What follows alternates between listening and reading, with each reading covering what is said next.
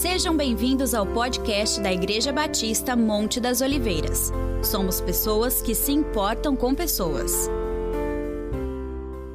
Graça e paz, igreja. Irmãos, meu nome é Rogério.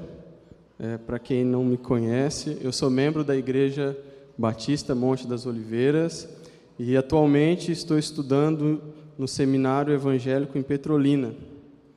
É um pouquinho longe. Eu vim no meio do ano e eu estou vendo caras novas. Tem alguém que está visitando a gente hoje? Tem algum visitante? Não? Se tiver, faz um, um tchauzinho. Ah, tem minha tia. ah, mas que benção. Que tem algumas caras novas, pastor, eu não conhecia, mas é uma benção. Seja bem-vindo e que essa noite seja uma noite que a gente possa sair daqui cheios da presença do Senhor. É, o texto que a gente vai usar em Filipenses, a carta de Paulo aos Filipenses, no capítulo 2. Você pode abrir a sua Bíblia. Antes disso, eu quero orar pela mensagem. Eu parece que a gente sobe aqui e não tem mais nada na garganta, a garganta seca. É um pouco de nervosismo, mas eu não possa atrapalhar aquilo que Deus quer fazer hoje. Senhor, eu te agradeço por essa noite, por este culto. Sabemos que o culto é do Senhor e nós queremos, ó Pai, render, Senhor, a nossa vida a Ti, Senhor. Obrigado por cada irmão que está aqui essa noite. Prepara, Senhor, os nossos corações para que a Tua palavra venha ser plantada em nosso coração e que possa dar fruto, Senhor. Tira, Senhor, qualquer tipo de empecilho, de distração, para que nós possamos focar em Tua palavra e podermos sair cheios da Tua presença, Senhor. Em nome de Jesus, amém.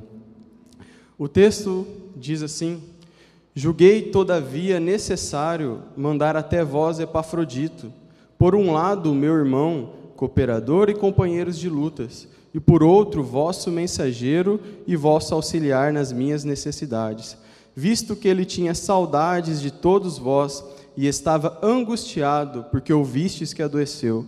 Com efeito, adoeceu mortalmente. Deus, porém, se compadeceu dele, e não somente dele, mas também de mim, para que eu não tivesse tristeza sobre tristeza.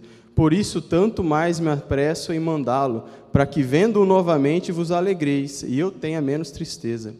Recebei-o, pois, no Senhor, com toda a alegria, e honrai sempre a homens como, como esse, visto que, por causa da obra de Cristo, chegou ele às portas da morte, e se dispôs a dar a própria vida para suprir a vossa carência de socorro para comigo. Irmãos, é, antes de, de, começar, eu lembrei de uma história. Eu estava um dia passeando no shopping com meu pai, e eu gosto muito de história sobre empresas, algumas histórias assim, justamente porque eu gosto de usar essas histórias também para fazer ilustração de pregação. E numa dessa, batendo um papo com meu pai, meu pai contou uma história, e eu falei assim: uma hora dessa, isso aqui vai virar uma ilustração. E chegou o tempo. É, é uma história verídica. É, eu não sei aqui quem lembra, eu não lembro, obrigado, Halles, de uma empresa de higiene bucal chamada Colinos, uma que era uma pasta amarela. Aqui o pessoal vai lembrar. É, e, e, meu pai contando uma, uma história é, disso, fala que, acho que na década de 80, 90, estava tendo uma crise muito grande com a, a competição de pasta de dente. E ela, essa, essa empresa estava caindo as suas vendas, então resolveram fazer uma reunião para saber como que eles iriam modificar esse, esse quadro. Então se reuniram é, os executivos, pessoas bem vestidas, paletó, blazer, pessoas importantes, com poder para decidir e eles se, se colocaram numa sala e ficaram por horas discutindo como é que eles iam fazer aquela empresa voltar a crescer, voltar a vender. Essa empresa depois ela foi comprada pela Colgate, eu acho que é isso. Então, naquela discussão, uma, uma reunião acalorada, ninguém sabia, vamos mexer no marketing, não vamos mexer, vamos fazer isso, não vamos, e ninguém tinha uma decisão. E dentro daquela, daquela sala, só tinha uma pessoa que provavelmente não estava sendo nem observada. Era talvez a, a, uma das mais importantes ali, que é a moça do cafezinho. Tinha uma senhora num canto, ali só ouvindo e servindo café, e aqueles homens todos inteligentes, todos letrados, não conseguiam ter uma, uma decisão. Foi quando ela, vendo aquela situação, numa, numa oportunidade que ela teve de servir a um dos executivos, chegou para ele e falou assim: Por que, que vocês não aumentam a boca do, da pasta? Sai tão pouquinho, se vocês aumentar, vocês vão vender mais. Uma coisa simples. E aquele executivo ficou com aquilo na cabeça e passou na reunião. E a reunião o pessoal falou: oh, faz sentido. É, parece que antes eu não usei essa pasta, mas saía bem pouquinho.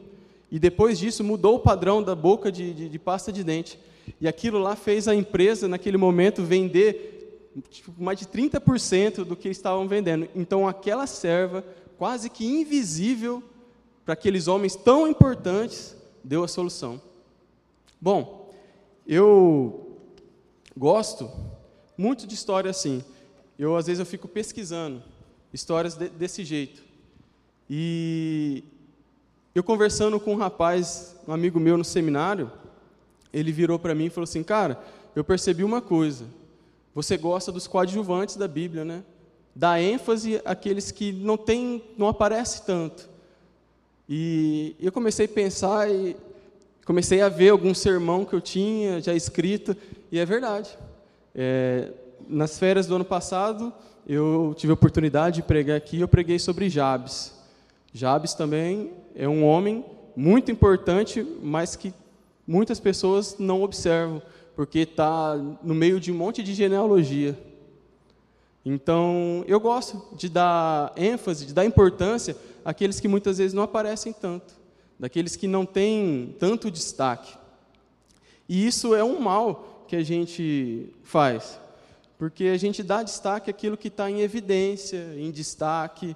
Geralmente a gente conhece mais, a gente sabe mais o nome daquele que está na frente.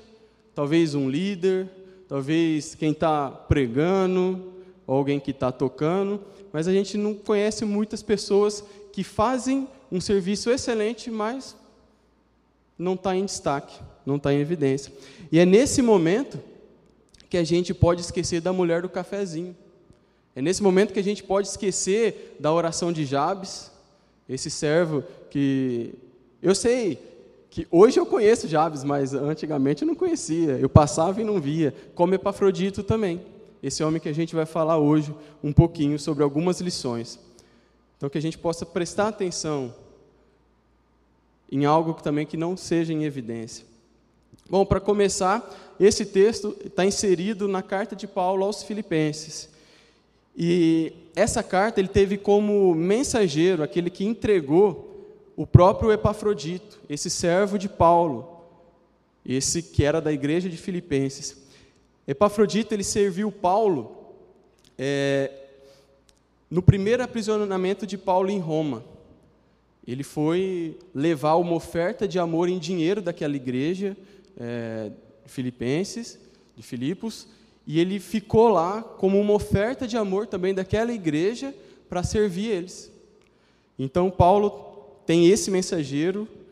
É, a igreja de Filipos era uma igreja na Europa, e ela tem esse nome por causa do Filipe II da Macedônia, pai de Alexandre o Grande. Então, era uma cidade muito importante, militar. E Paulo é o fundador dessa igreja. É, ele fundou essa igreja na sua segunda viagem missionária. Naquela visão, não sei se vocês lembram de Atos 16, uma visão que Paulo tem a intenção de ir para a Ásia, ele está em Troade, e ele tem a intenção de ir para a Ásia pregar o Evangelho, mas no momento ele tem uma visão de um homem em pé falando: é, passa-nos a Macedônia e ajuda-nos. Isso está lá em Atos 16. Então Paulo prontamente, como Paulo ouvia a voz do Senhor, o Espírito Santo, ele foi para aquela região da Europa. E a igreja de Filipos é a primeira igreja estabelecida na Europa. Era uma igreja muito fiel. Então Paulo era muito grato a essa igreja. É uma igreja que apoiou Paulo desde o começo. Filipenses 4, 15 é, fala que foi a primeira, foi a única que se associou a Paulo desde o início do ministério. Então era uma igreja que Paulo tinha uma consideração muito grande. Além de ser o seu fundador, era uma igreja muito fiel. E Paulo é, escreveu essa carta com dois propósitos principais em mente. O primeiro era agradecer esse apoio, é, e é importante a gente agradecer. É, deixo, a de, é, deixo a deixa, fica muito, né? Mas eu queria agradecer à igreja pelo apoio que tem me dado. Eu sou muito grato à igreja por estar me dando a oportunidade de ir atrás do meu chamado. Então eu sou muito grato a vocês. E também, Epafrodito, é, Paulo escreveu para informar é, que a igreja ali estava tendo alguns perigos, como quebra de comunhão, espírito individualista, partidarismo e os falsos profetas. O tema da, da epístola, da carta, é, é alegria. Então, é uma carta de amigo para amigo, a carta mais informal de Paulo, e ela é, o tema dela é alegria, o que contrasta um pouco com o pano de fundo. A gente viu, nós vimos que Paulo está preso, então alegria e prisão é uma coisa. E, e antes da gente começar a mensagem, dá para tirar algo aqui, que o cristão ele não deve, ele não deve se, mover, se mover diante as circunstâncias. Nós devemos nos mover diante de Jesus, não diante as circunstâncias. Paulo escreveu uma carta alegre, estando preso. Então, é uma coisa para a gente entender que a circunstância não deve mover a nossa vida, mas sim a Cristo, a confiança e a fé em Jesus. A igreja, a, a distância de Filipos a Roma, onde Paulo estava preso, era de 1.300 quilômetros, bem, bem distante, e a viagem ali era, uma, era cerca de seis semanas. Então, esse era o caminho, esse é, é o contexto de que Epafrodito está. É, o título da mensagem é Um Servo Digno de Honra. Na história da igreja, nós observamos diversos tipos de homens e mulheres que entregaram suas vidas ao Senhor, independentemente de cargos e funções, oportunidade e destaque. A obra do Senhor é feita por servos que estão dispostos a entregar suas vidas. Eu sei que muita gente está olhando assim e falando assim, mas quem quer é Epafrodito? Eu nunca li isso. Onde que está? Somente fala nessa carta, em nenhum outro lugar da Bíblia. Então, nós podemos observar algumas lições preciosas desse homem. E é isso que a gente vai fazer. A gente vai aprender três lições com Epafrodito, sobre um servo digno de honra. Se Paulo falou que esse servo merecia ser honrado, então era um servo por excelência. Então, todo servo por excelência nós precisamos aprender. Então, que a gente possa aprender um pouquinho daquilo que esse servo fez.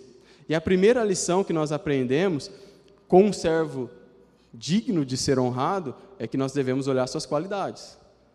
É fato, se alguém é bom no que faz, se alguém está fazendo a coisa certa, vamos ver suas qualidades. Então, é, no versículo 25, é, Paulo começa a elencar algumas qualidades. E a primeira delas é irmão. Ele diz assim: Julguei, todavia, necessário mandar até vós Epafrodito, por um lado, meu irmão. Então, Paulo está escrevendo para a própria igreja de Epafrodito e vai descrever qualidades para eles. E a primeira qualidade é irmão, meu irmão. Aqui, a palavra irmão, no, no original, é, eu vou dar uma portuguesada. Se alguém sabe grego, depois me ensina. É.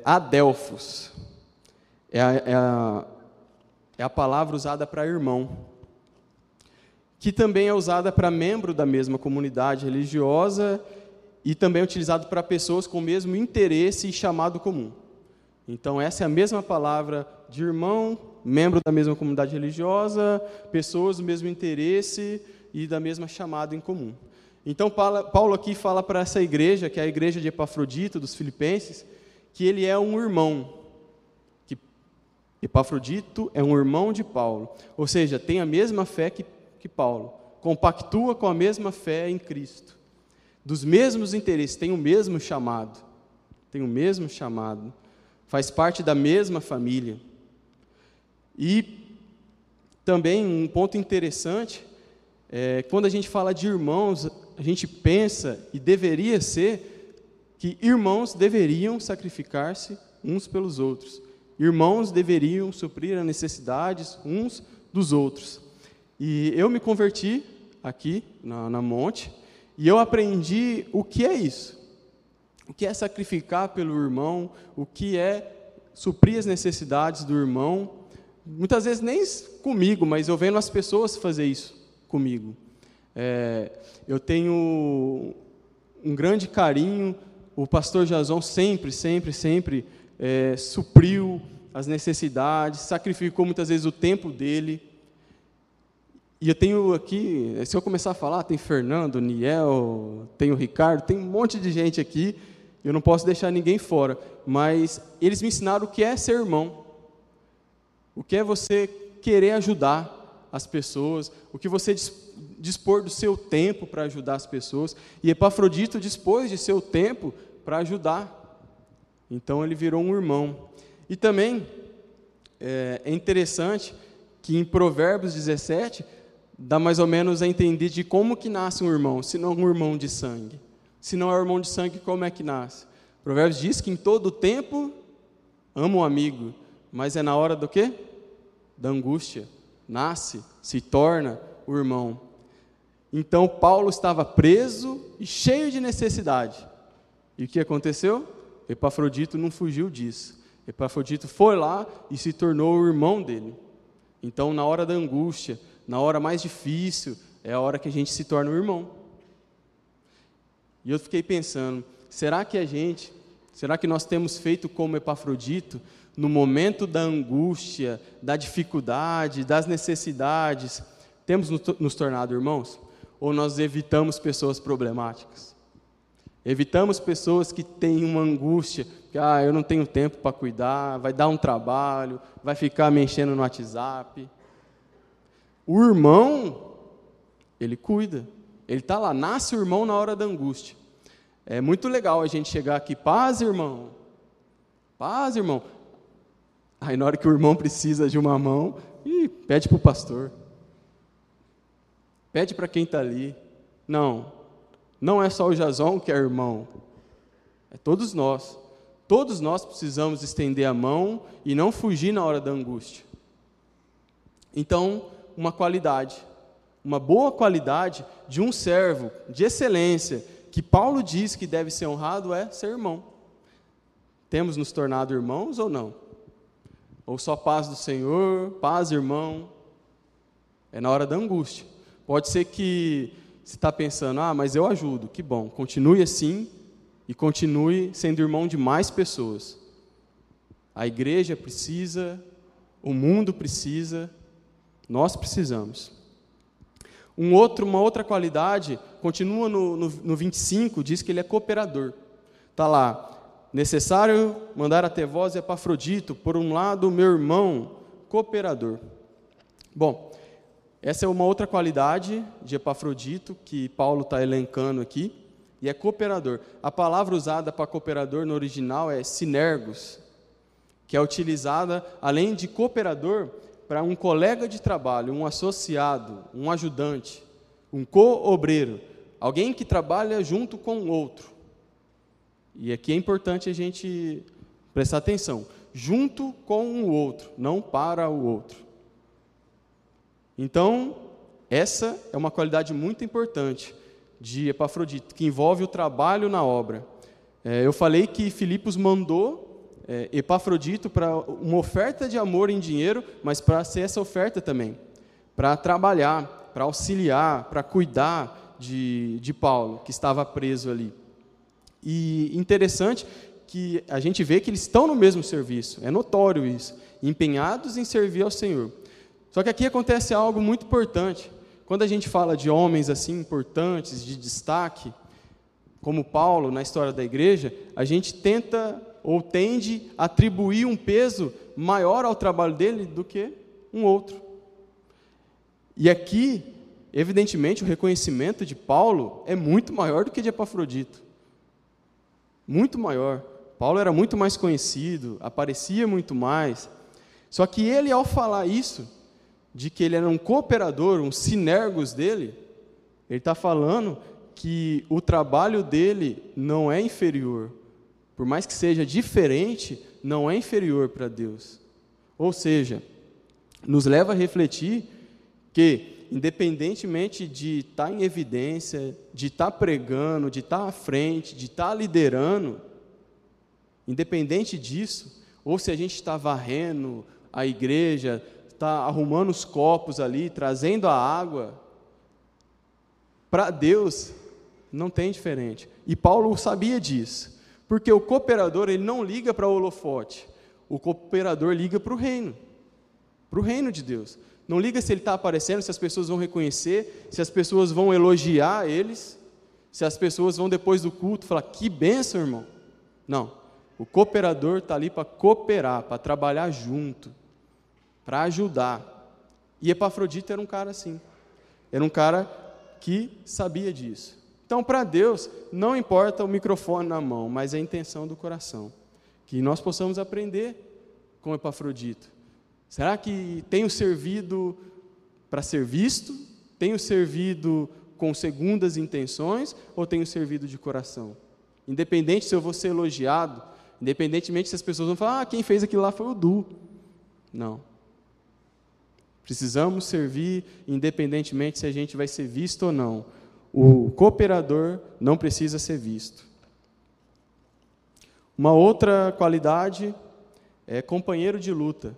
Depois de cooperador, Paulo vem e fala assim que ele era companheiro de luta. E aqui, a palavra que Paulo usa é uma palavra difícil de falar no original, que é sustratiotes, que é a definição também para soldado. Um soldado, um companheiro de batalha. Então, Paulo aqui está elencando algumas qualidades desse servo. Então, ele fala que ele é irmão, que ele é cooperador, e que ele também é um soldado, que ele é também um soldado. É, uma curiosidade, esse soldado e essa palavra no original só tem aqui. Paulo não escreve nenhuma das outras cartas essa mesma palavra, igualzinha, sustratiotes. Deve estar muito errada a minha pronúncia, mas é assim, abrasileirado, assim, aportuguesado é assim. É, e isso é uma qualidade digna de um servo ser um soldado. Só que em Timóteo, a carta de, de, de Paulo a Timóteo, na segunda carta, no capítulo 2, o versículo 3 e 4, ele escreve uma palavra muito parecida com sustratiotes, que é soldado, que também significa soldado, é estratiotes. Só tira o S e o U, é a mesma palavra. E aqui Paulo fala algumas coisas sobre o que o soldado deve fazer. O soldado é aquele que participa do sofrimento, que não se envolve com os negócios dessa vida, porque o seu objetivo é satisfazer aquele que chamou. Então, ser um soldado, companheiro de luta, envolve participar do sofrimento. Ter o alvo de satisfazer aquele que o chamou. E como Epafrodito participou né, do sofrimento de Paulo. Então, Paulo necessitava de um soldado a seu lado, um companheiro, uma vez que, como nós vimos, o pano de fundo que, que, que rondava ali Paulo não era dos melhores. Não era dos melhores. Ele estava encarcerado e passando necessidades. Então, essa é uma qualidade indispensável para qualquer servo, estar pronto a batalhar. Nós vivemos numa guerra constante e as coisas vão piorar nesse sentido. Se a gente não se posicionar como soldado, nós talvez não podemos ouvir de um Paulo honrar homens como esses. Precisamos isso. Então nós precisamos ser soldados, companheiro de lutas e não deixar o medo tomar conta das nossas ações. Aqui tem uma história é, recente. Em setembro de, do ano passado, o seminário fez um impacto evangelístico numa, numa serra chamada Serra do Marinheiro, que acho que é divisa de Pernambuco e Piauí.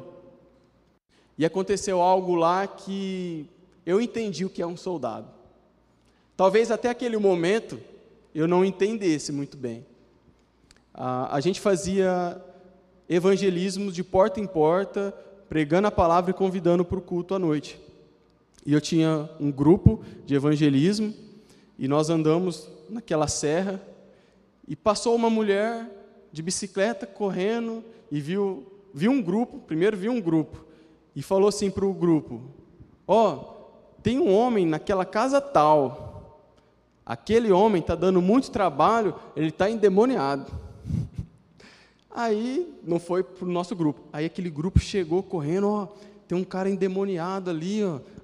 Pediram para a gente orar. Na hora eu pensei, hum, demônio, vou ter que expulsar. E naquele momento a gente começou, então vai, vamos, né? Tem que ir, vamos. Fomos, oramos, nos consagramos e fomos. Nada. Fomos lá, conversamos, pregamos a palavra e nada. Saímos de lá, parecia que a gente tinha apanhado. Tinha apanhado. Conversamos com esse rapaz, oramos, fizemos o que tinha que fazer e nada aconteceu, nada. Saímos de lá, demos dois passos, parecia que a gente tinha apanhado muito. A gente não conseguia mais nem andar direito. Pegamos, reunimos o grupo, que agora era dois grupos, que o primeiro grupo não teve coragem de ir sozinho, chamou o outro, que também não estava com coragem. Oramos, e uma mulher, uma, da, uma moça da minha turma, pegou e falou assim: gente, eu preciso falar uma coisa para vocês que está me incomodando muito. Olha, não sei se vocês viram, se vocês sentiram, mas falou assim: soldado não tem medo. Vocês estavam com medo. Um detalhe: ela é cega.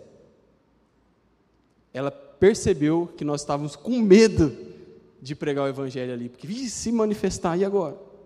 Nunca ninguém tinha expulsado um demônio ali, naquele grupo. E naquele momento ali, eu prestei atenção e falei assim: será, Senhor, que eu estou sendo um soldado do Senhor com medo? Eu estou com medo. O Senhor é tão grande, tão maravilhoso, eu tenho medo. Oramos, fomos para o lugar e, e decidimos, todo mundo ali, gente, vamos voltar lá e vamos pregar a palavra de novo. Aí fomos nas outras casas, no final do dia fomos lá. Só que naquele momento ali, o soldado medroso que eu estava, não estava mais.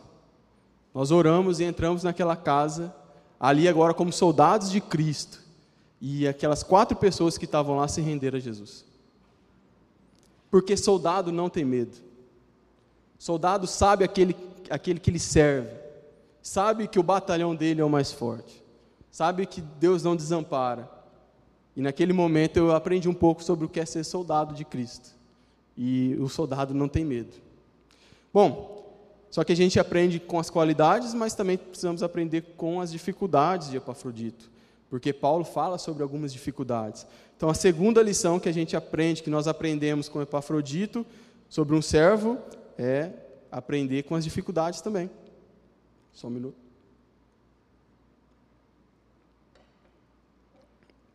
E a primeira dificuldade que Epafrodito teve, que o texto nos conta, foi a saudade. Porquanto, versículo 26, porquanto tinha muita saudade de vós, todos, e estava muito angustiado que tivesses ouvido que ele estivera doente. Então eu tinha saudade. Saudade. A palavra para saudade é epipoteó. Epipoteó que é usada para aquele que anseia, aquele que deseja. E Paulo usa essa palavra para um desejo, um anseio digno de louvor. Não é um desejo, um anseio pecaminoso, mas digno de louvor. Isso é, é interessante, porque eu estou atualmente, Jason, Tânia atualmente, está servindo longe de casa. E talvez agora é amenizado, mas tem. Mas como a saudade dói, como a saudade bate. Eu, no segundo dia do seminário, fui lá para baixo chorar. Saudade da minha mãe, saudade dos meus amigos. Porque a saudade é algo que dói. Só que a saudade não é algo condenável, não é algo ruim. Eu tinha uma, uma impressão de que porque eu estava com saudade da minha mãe, da minha família, da minha igreja, dos meus amigos, eu era um servo mais fraco do que aqueles que estavam lá no seminário que não tinha saudade de casa. E Paulo, quando fala desse servo aí que fala que ele tinha saudade, falei assim, ah, se ele tem saudade e essa saudade é algo digno de louvor, então eu posso ter saudade de casa. Não é algo ruim, não é algo ruim. A saudade, ela é uma consequência de uma escolha. A minha escolha hoje, a escolha do Jason, da Tânia e de mais algumas pessoas que não estão dentro de casa hoje, é a consequência de servir a Deus, de dedicar ao ministério. Então, essa é uma dificuldade que Epafrodito teve, saudade. Hoje eu passo um pouco por isso, mas eu sei que não é algo ruim. Então, eu achei legal essa parte de Epafrodito, que ele sentiu saudade. Então, ele era gente também, né? ele tinha suas dores, tinha suas dificuldades. Outra, outra dificuldade de Epafrodito é que ele estava angustiado. E a palavra diz que estava muito angustiado.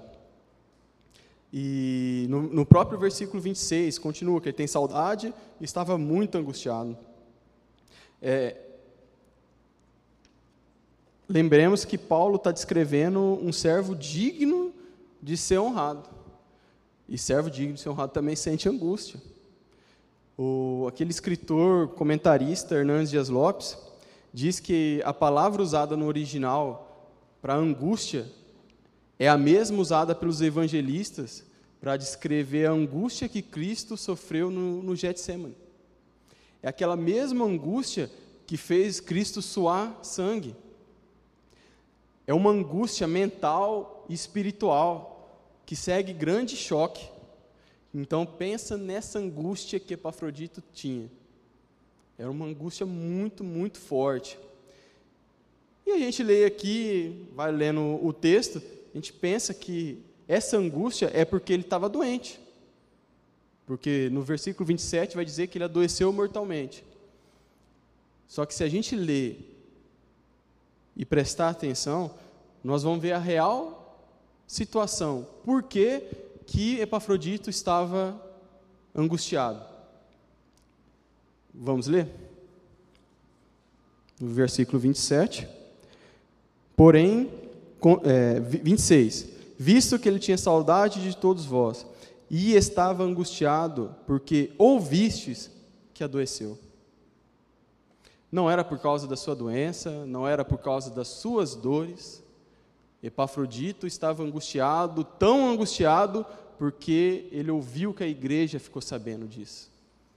Ele se preocupou com a igreja, ele se preocupou com seus irmãos ali, com as pessoas que ele amava. Isso é muito incrível e isso é, exemplifica muito porque Paulo escreve sobre esse cara. Porque quem de nós poderia pensar numa angústia tão grande, uma doença tão mortal, pensar, nossa, como que eles vão estar lá na, na igreja? Será que eles vão estar bem com essa notícia? Eles vão ficar preocupados? Isso é incrível. Ele pensava muito mais na necessidade do próximo do que na sua própria necessidade. Por mais que a, a dificuldade dele era incrível, era dolorida, isso é incrível a gente pensar. E nós? Como temos agi, é, agido perante as nossas dores, as nossas dificuldades? Mesmo sofrendo, a gente consegue olhar para o lado e ver o próximo? Mesmo sofrendo, a gente consegue ver que a pessoa do nosso lado está necessitada? Por mais que a nossa necessidade é muito maior do que a dela, em tese. Epafrodito conseguia. Ele não olhava o seu umbigo, mas a necessidade dos outros. Ele se preocupava com o próximo. Irmãos, que as nossas dores não apaguem o nosso amor. Não deixe de cegar, não seguem as necessidades. Se a gente não olhar para o próximo, somos pessoas que se importam com pessoas. Por mais que você tenha sua dificuldade, que você tenha seus problemas, não deixe de amar e de buscar ajudar o próximo. Tem muita gente que está precisando muito, muito de um ombro amigo, de um irmão na hora da angústia. E é parte nossa, é dever nosso, como igreja, como irmãos, de fazer isso. Não deixa a dor apagar o amor. E ele adoeceu mortalmente, como eu disse, é, no versículo 27, Paulo escreve: Com efeito, adoeceu mortalmente. Deus, porém, se compadeceu dele, e não somente dele, mas também de mim, para que não tivesse tristeza sobre tristeza. Bom, aqui a gente pode aprender algo, talvez você já saiba, mas servo de Deus não é imune à doença. E um bom servo de Deus, como ele era, não é imune à doença também. Não é imune à doença. Essa doença era uma doença para a morte. Dizem que era uma febre romana que estava varrendo a cidade. Era uma epidemia. Que era muito dolorida, era muito. bem pior que o Covid, por exemplo. Dizem também que ele poderia ter adoecido na viagem, que era uma viagem perigosa, que muita gente morriam dentro do avião, do, do avião não, não tinha avião, do navio, pelo caminho. Irmãos, nós não estamos livres das intempéries da vida. Mesmo a gente servindo a Deus, a gente pode se adoecer. Isso não atrapalhou Epafrodito. E não pode atrapalhar a gente. Mas que você adoeça. O Senhor continua sendo o seu Senhor e você precisa continuar servindo a Ele, mesmo doente, mesmo esperando a cura. A cura para Epafrodito veio. Temos que confiar. É, Paulo usa, só mais um pouquinho que a garganta secou. Paulo usa uma palavra no original, paraplésios, que dá uma noção de que ele se assemelhou à morte, que ele chegou muito perto, que ele quase morreu mesmo. Então, era uma doença muito grave, muito grave, muito grave. E Deus se compadeceu dele. Mas eu penso que se a morte viesse, ele não estava ligando, porque ele servia independentemente dele ser curado, motivação dele não seria essa. Não seria essa a cura. Ele não se importava com a sua vida, mas com a obra de Cristo. E a gente falou sobre motivação. Então eu queria entrar na terceira lição que aprendemos com Epafrodito sobre um servo digno de honra e é a motivação que impulsionava. O que será que impulsionava esse cara a ser esse servo? O que será que impulsionava ele? Qual era a sua maior motivação? Nós vimos aqui que a cura não era, porque ele estava disposto. No versículo 29, diz: Recebei-o, pois, no Senhor com toda alegria, e honrar sempre um homem como ele, como esse. Então, Paulo está falando para ele ser honrado. Então, o que a gente pode imaginar que talvez a maior motivação de Epafrodito seria ser honrado pela sua igreja? Talvez a igreja não, não dava tanto valor para ele? Não, não é. Não era ser honrado pela igreja, não era ser honrado pelas pessoas. Essa não é. Porque se a gente lembrar, ele era cooperador. Então, cooperador não liga para honra, holofote, microfone, evidência, mas para o reino. É isso. Inclusive, não foi Epafrodito que falou, Paulo, dá uma moralzinha para mim. Vou falar lá no seminário. Quando vocês escrever para o Jason, dá uma moralzinha para mim, me elogia bastante. Não, não foi isso. Epafrodito não pediu, falou assim: ó, escreve lá, menciona eu, fala tudo que eu estou fazendo para você. Não foi. Paulo escreveu aos Filipenses muito pelo motivo aqui também da igreja não receber bem esse grande servo. Por quê? A igreja enviou como oferta em dinheiro de amor e como oferta para trabalhar, para auxiliar, para servir a Paulo. E a doença de Epafrodito abreviou esse tempo, porque ele voltou ali. Então, Paulo poderia estar temeroso da igreja não receber ele bem. Ah, falhou, já veio, já voltou em pouco tempo. Não foi isso. Porque Paulo escreve uma palavra para falar honra, no original é íntimos, íntimos, que também significa valorizado, precioso. Então, Paulo deixa claro que Epafrodito não falhou em seus serviços, mesmo tendo abreviado seus trabalhos. Porque ele foi um servo, um cooperador, um irmão, um soldado precioso, honrado, valorizado, valoroso. Bom, se Epafrodito não almejou ser honrado por homens, pela igreja, qual foi a sua motivação? Versículo 30. Aqui está a motivação. Aqui está a motivação nossa. Visto que por causa da obra de Cristo chegou ele às portas da morte e se dispôs a dar a própria vida para suprir a carência de socorro para comigo. A verdadeira motivação de Epafrodito era a obra de Cristo, era o amor de Cristo, era por amor a Cristo. Por amor a Cristo ele serviu a Paulo. Por amor a Cristo ele saiu de 1.300 quilômetros, pegou uma, uma viagem de seis semanas, onde poderia ser assaltado, morto, adoecido e se adoeceu, mas é por amor a Cristo ele fez isso. Por amor a Cristo ele se associou a um preso. Loucura para nós. Por amor a Cristo ele fez tudo isso por amor a Cristo. Essa era a motivação, por amor à obra de Cristo. Por amor à obra de Cristo. Se Epafrodito não amasse, ele não faria nada disso. É impossível a gente servir com tanto zelo, com tanto amor, se não for a nossa motivação a Jesus. Ah, ah, eu sirvo porque eu gosto de cantar. Eu sirvo porque eu gosto de pregar. Meu irmão, se você não ama Cristo, você vai gostar duas, três, talvez quatro, cinco anos, depois você não gosta mais. Qualquer doença, qualquer dificuldade, qualquer evento, você sai. E Epafrodito não saiu mesmo adoecendo mortalmente, porque ele amava Cristo. Essa era a motivação dele. Se não for essa motivação, qualquer outra motivação não dá sucesso. Não dá sucesso. Você pode ter uma boa eloquência, pode falar muito bem, você pode ter um conhecimento, saber tudo da Bíblia, inteligência, qualquer outra motivação apaga o ministério. Bom, Epafrodito dispôs a dar a sua própria vida.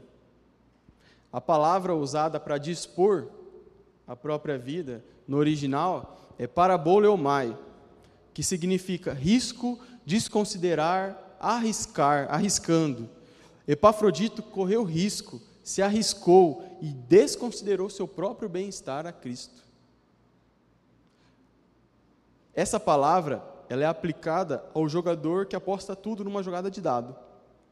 Tem um teólogo, acho que é escocês, chamado William Barclay, diz que Paulo está dizendo aqui que Epafrodito, ele jogou sua própria vida por por causa, pela causa de Jesus, arriscando-a temerariamente. Era algo louco a se fazer, se associar a um preso, a enfrentar todas essas dificuldades.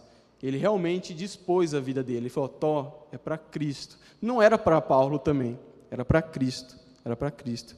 Só quem ama Jesus entrega tudo, se arrisca pela obra, dá a sua vida por amor a Jesus. Epafrodito era um servo digno de ser honrado, mas não era por nenhuma qualidade que a gente falou. Era pelo seu amor a Jesus. Essa é a maior qualidade dele. É, na igreja primitiva, conta o próprio William Barclay, que é um teólogo, que existia um grupo de homens e mulheres chamado parabolani, muito parecido com a palavra original, paraboleomai, e significava os jogadores. E eles tinham como propósito e objetivo visitar os prisioneiros enfermos. E principalmente aqueles que era bem doente, bem infeccioso, pessoas assim que ninguém gostaria de estar visitando. Ninguém se arriscaria a fazer isso. Mas esses parabolani, eles faziam. Conta a história que no ano de 252 depois de Cristo, numa cidade chamada Cartago, explodiu uma peste que estava varrendo a cidade. E os pagãos da época pegavam os corpos dos mortos e jogavam na rua com medo de se infectar, e aquela cidade estava sendo devastada. E aqueles, aqueles homens e mulheres cristãos, chamados parabolâneos, jogadores, aqueles que se arriscam temerariamente, salvaram aquela cidade. Não ficaram pensando se eles iam se infectar, se eles iam ficar doentes, eles só ajudaram. Eles salvaram aquela cidade. A igreja sempre precisa e sempre precisará dos parabolani, daqueles que arriscam tudo, daqueles que entregam a sua vida para o serviço de Cristo e por amor ao próximo. Epafrodito era, talvez não nesse grupo ali, mas no coração ele era um parabolano. E nós? Estamos dispostos a entregar tudo, a arriscar tudo, dar a nossa vida por amor e obra de Jesus? Aí você pode estar pensando, mas como que eu posso dar minha vida aqui em Guararapes a Jesus? O que, que é isso? Eu não vou, talvez, talvez pessoas aqui têm esse chamado para ir em países que matam missionários. Se tiver, glória a Deus, seria maravilhoso. Mas a maioria talvez não. Como é que eu dou minha vida a Cristo? Como eu faço como Epafrodito fez? E eu não tenho tanto perigo. Vai chegar um momento, talvez nós teremos isso, talvez está próximo. Você pode morrer para você. Você pode dar sua vida buscando ao Senhor. Você pode dar o seu tempo, matar o seu tempo, matar aquele tempo que você gasta na Netflix ao Senhor. Talvez sua reputação, talvez se você falar no seu trabalho que você é cristão, talvez fazer algo nesse sentido. Dá para entregar a vida a Jesus completamente, entregar tudo a Jesus nesse sentido. Bom, nós vimos que de fato Epafrodito era esse servo, digno de honra. Por mais que ele apareça duas vezes nessa carta aos Filipenses. E isso é, é legal a gente entender que isso evidencia que um servo não faz do holofote, mas do amor a Jesus e ao próximo. Bom, nós somos servos, mas será que nós temos as qualidades de Epafrodito? Queria que você saísse hoje daqui pensando: será que eu tenho as qualidades de Epafrodito? Será que eu entregaria tudo por Cristo? Será que eu sou irmão?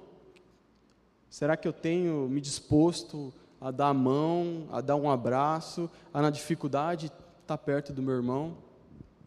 Ou como eu disse, chega a dificuldade, a gente evita.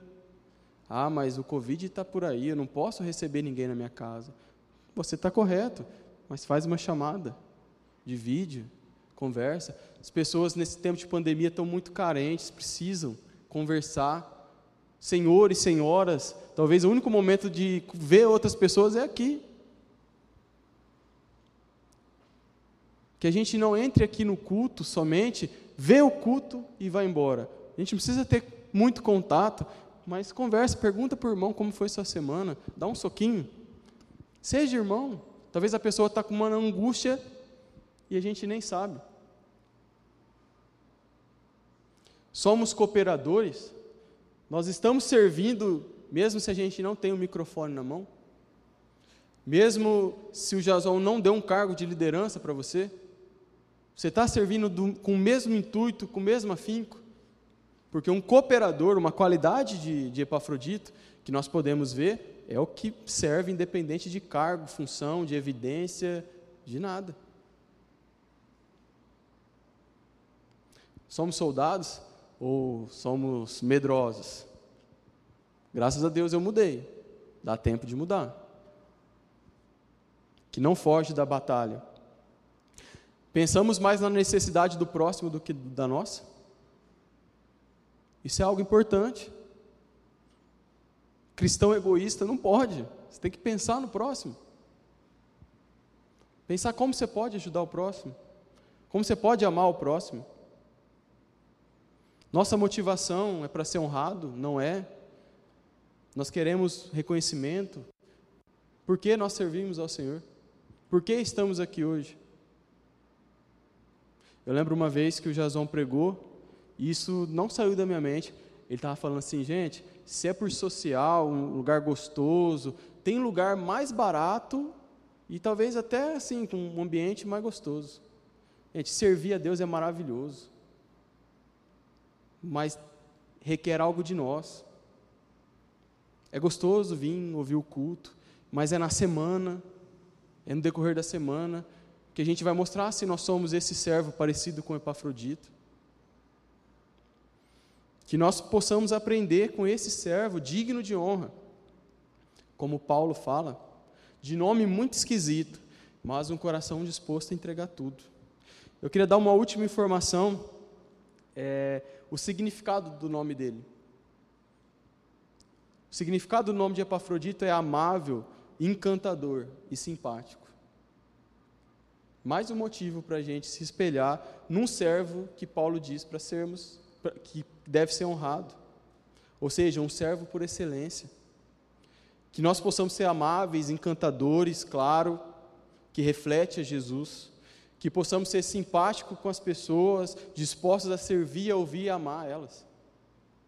Irmãos, nós precisamos de Paulo, tão quanto precisamos de Epafrodito. Que possamos entender isso essa noite e que nós possamos honrar os nossos Epafroditos também. Tem muita gente aqui na igreja, muita gente, muita gente que serve com coração disposto a entregar tudo e talvez você nem saiba disso. Talvez só o Jason sabe. Talvez nem o Jason sabe. Mas é assim, é disposto a servir. Que Deus nos abençoe, irmãos. Amém. Queria orar, depois eu passo para o Jason. É, Senhor, eu te agradeço, Pai, por esse dia. Obrigado, Senhor, por tudo que o Senhor fez, ó Pai. Senhor, eu quero te pedir, Senhor, que nós possamos aprender com esse servo, Senhor. Pai, que nós possamos entregar tudo pela tua obra, Senhor. Possa ser, Pai, entregar, Senhor, o nosso tempo, Senhor. Entregar, Senhor, meu Pai, a nossa vida. Entregar, Senhor, meu Pai, tudo aquilo que o Senhor pedir, Pai. Não deixe, Senhor, que nós possamos, ó Pai, focar nas dificuldades, esquecer do nosso próximo, Senhor. Que nós possamos amar, Senhor, meu Pai. Somos pessoas que se importam com pessoas, ó Pai, e que continuamos, ó Pai, a amar, Senhor, cuidar, Senhor, de cada um, Pai. Abençoe a vida de cada um aqui, Senhor, meu Pai. Que possamos, Senhor, meu Pai, no nome de Jesus, Senhor, nos alegrarmos em vir à tua casa, nos alegrarmos, ó Pai, a servir o Senhor aqui e na nossa casa, no nosso trabalho, não estando na, na, tua casa, Senhor, que possamos continuar sendo servos, ó Pai, não para ser honrado por pessoas, ó Pai, mas que nós possamos ser servos por excelência, porque amamos o Senhor, em nome de Jesus. Amém. Gostou dessa mensagem? Então compartilhe com sua família e amigos e não se esqueça de nos acompanhar nas redes sociais. Até a próxima!